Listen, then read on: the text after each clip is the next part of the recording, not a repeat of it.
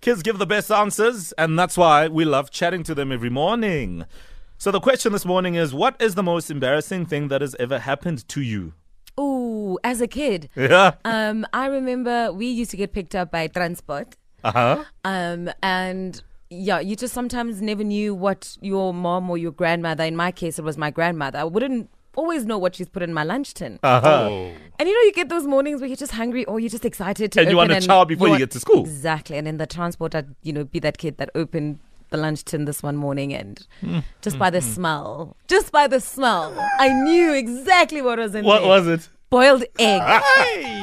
Nobody likes the smell of boiled egg. So the man. whole transport was like, Mm, Don't put to Susie. They're like, Mm, no, guys, it's just my lunch tin. I know. Yeah. It gets hectic. Let's go to Tiseto, who is our class captain. Tiseto is out in Pretoria. Tiseto is 10. Good morning, T. Good morning, everyone. Good Morning. morning. How are you? Fine, thanks. How are you? Listen, Tiseto, we are great. And uh, thank you for being nice and ready this morning as our class captain. So, what is the most embarrassing thing that has ever happened to you? One day, the day before my party, Hmm. my mom said we must wash dishes. Uh-huh. I was tired. I was lazy to wash dishes. So my cousins washed dishes alone. Then my mom shouted at me. Oh, in front of your cousins. Yes. Oh, man. That is so. Oi. s- I don't like that either, Tiseto, man. No, no, it's not nice being shouted at. Now imagine all your cousins are there to celebrate your Yeah. party, and there you are getting shouted at. Because you didn't wash dishes? No, man. I Mm. don't. Next time, mommy must take you to the side, ne? Yes. No. But I apologized. Oh, good boy. Good, good, good on you for apologizing. And next time, mommy must get a dishwashing machine. Who do you want to say hi to, Tiseto?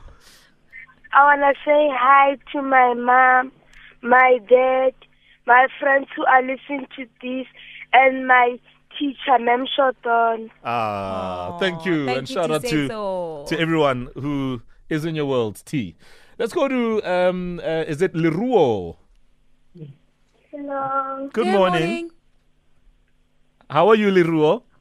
I'm fine. How old are you, Nana?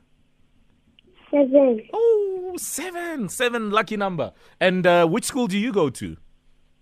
Disabled. I see.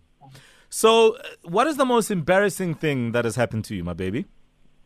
Falling down by my friends. Hey? You did what? Falling down in front of my friends. Oh, you fell in front of your friends. Oh my goodness. Did you hurt yourself? Yes.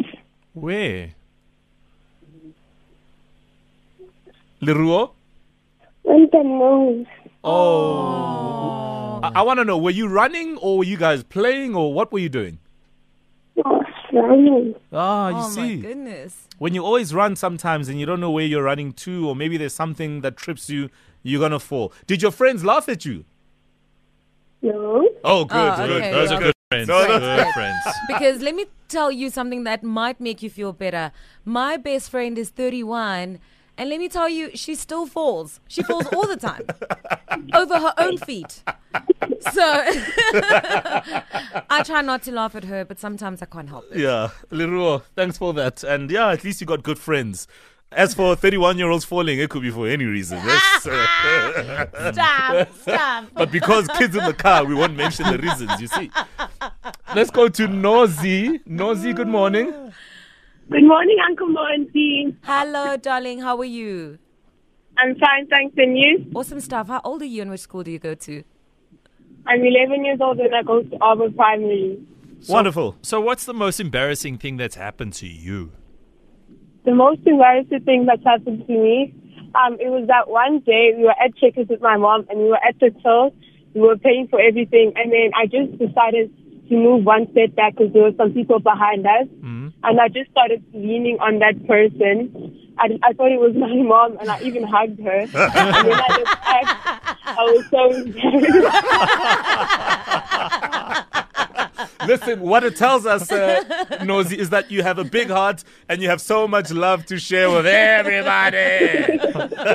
but you must be careful because sometimes, you know, hugging strangers can be dangerous. But, um, you know, Uh, sometimes it's just one of those things. It's it's a mistake, and we understand. I, w- I wish it was me Yes. standing there. I always need a hug, man. You know, I always need some love in my life. You know what I mean?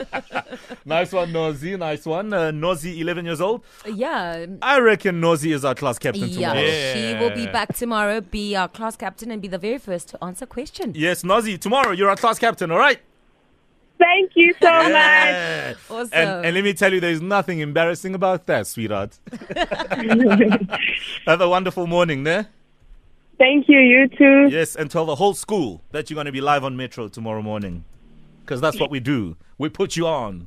Oh, Uh, we'll make you famous, yeah. You'll be a child star. now.